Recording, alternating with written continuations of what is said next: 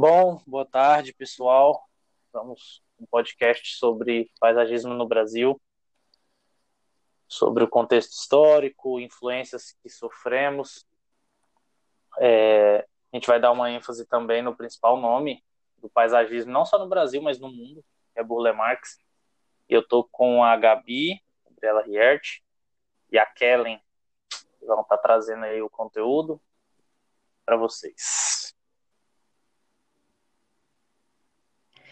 Então, a primeira vez que fala sobre paisagismo no Brasil foi em 1807, com a chegada de Dom João VI ao Brasil. Foi graças a ele que se inicia o Jardim Botânico do Rio de Janeiro, mas a intenção na época era cultivar espécies para produção de carvão e matéria-prima para a fabricação de pólvora. Não se pensava em conservação e nem em jardins públicos igual temos hoje. Já o primeiro jardim público, oficialmente aberto ao público, ele chamava Passeio Público e foi criado, foi uma ordem do vice-rei Luís de Vasconcelos de Souza e foi projetado pelo mestre Valentim da Fonseca e Silva.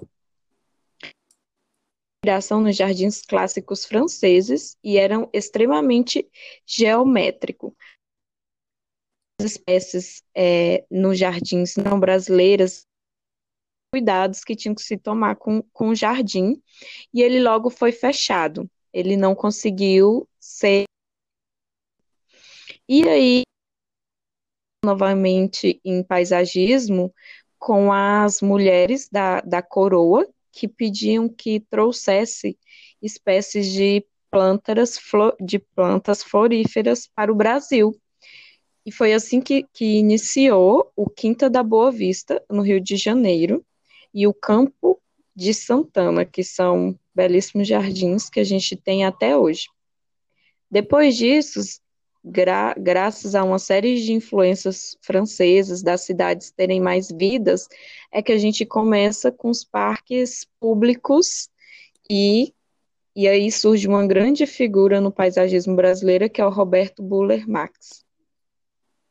É, e assim, só antes da, da Gabi entrar no, no Burle Marx, para quem não sabe, a Quinta da Boa Vista é, era o jardim real, era o jardim imperial, né? Da, do palácio, que, que é uma área enorme, dizer assim, mas aí a, a Gabi vai falar um pouco mais sobre o Roberto Bruno Marx, ele era considerado o maior paisagista brasileiro.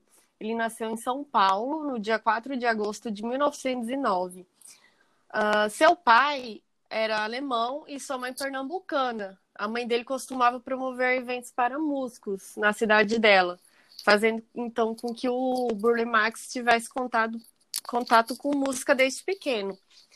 Em 1913, ele se mudou com sua família para o Rio de Janeiro. E lá eles eram vizinhos do arquiteto Lúcio Costa, que, é, que eu acho que já começou a influência dele com projetos. E aos 19 anos, Buller Max teve que viajar para a Alemanha com a família para tratar de um problema nas vistas. Tratado com exposições de artistas como Picasso, Van Gogh, entre outros e também começou a ter aulas de pintura e canto. Ele também visitou o Jardim Botânico em Berlim, que lá despertou a sua grande focação com o paisagismo. É, então, um ano depois, ele retornou ao Brasil e começou a estudar arquitetura na Escola de Belas Artes. E depois ele estudou pintura. O seu primeiro projeto paisagístico foi para o, uma casa projetada pelo Lúcio Costa, em 1932.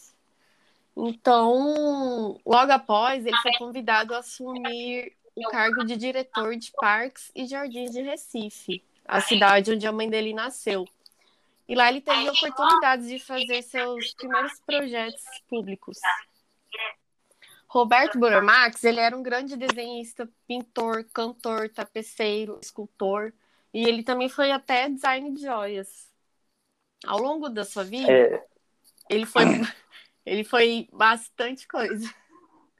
Ao longo da vida, ele fez mais de 2 mil projetos paisagísticos, nacionais. Ele também fez projetos em Miami, outros países. E no Brasil, um dos projetos mais conhecidos dele foi o projeto do Parque do Flamengo o Calçadão de Copacabana.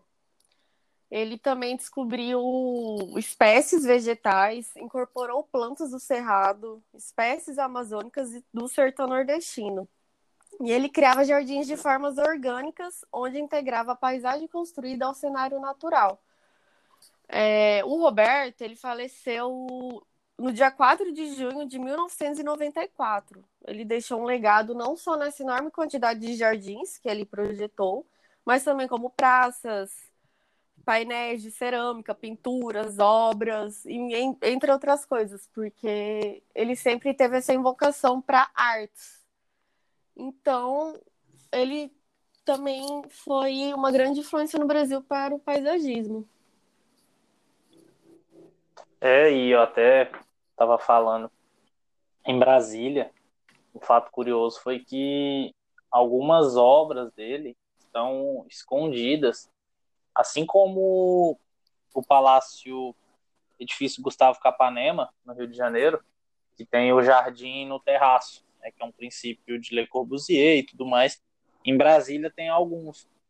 É, um departamento, um órgão público, decidiu monitorar não é bem monitorar, mas eu creio que sobrevoar a cidade de Brasília e encontrou em alguns terraços das superquadras alguns jardins feitos pelo Burle Marx. Uhum. E uma manchete do, do Correio Brasiliense que me chamou muita atenção foi desprezado pelos, pelos autores da capital Brasília e venerado fora, né? Que igual você falou que ele teve obra em Miami, Nova York, e em diversos lugares, o Jardim Botânico de Nova York, quem o responsável pela o paisagismo do, do Jardim de Nova York foi o Burle Marx.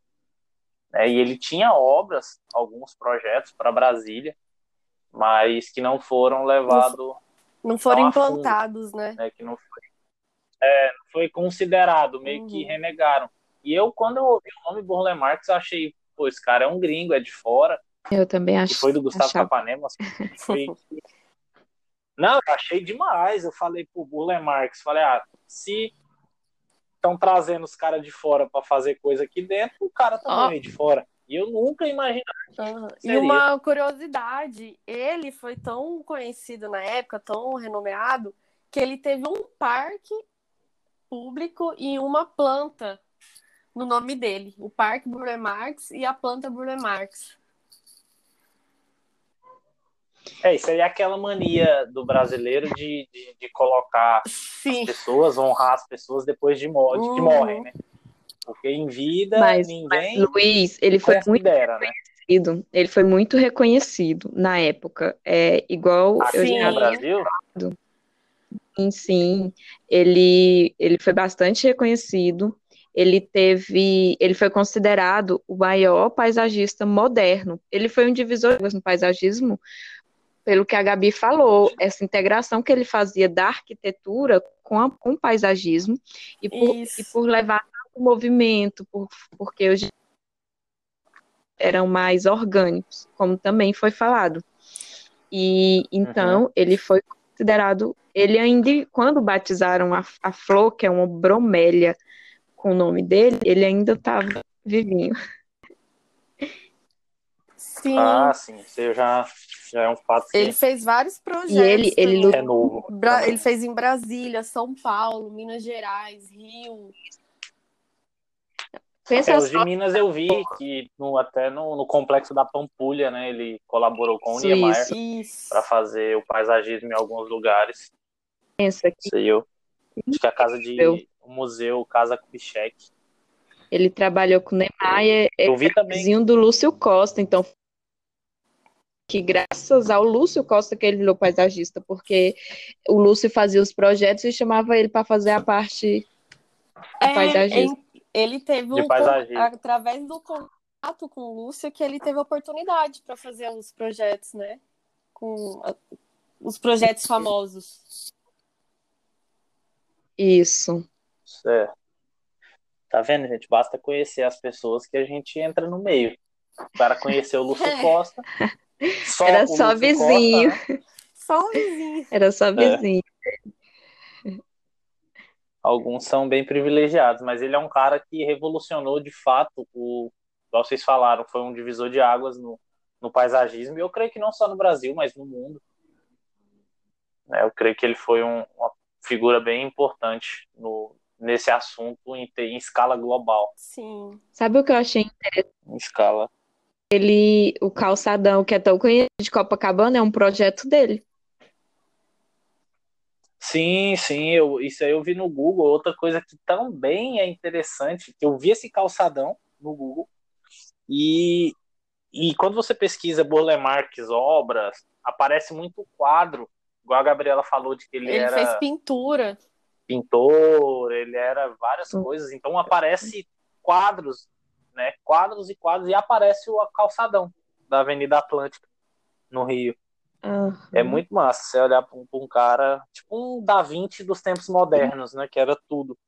Eu, eu comparei ele com o Da Vinci também, porque ele falou, "No- ele- nossa, ele era tudo, fazia tudo. Ele, Foi a primeira pessoa que eu, que eu assimilei também, foi Da Vinci. Tudo que se relaciona a artes, o Roberto Burmax ele fazia. Tudo mesmo. E ele teve muita Isso influência mesmo. de quando ele viajava para fora. Ele viajou com, com amigos bot- que, que eram botânicos.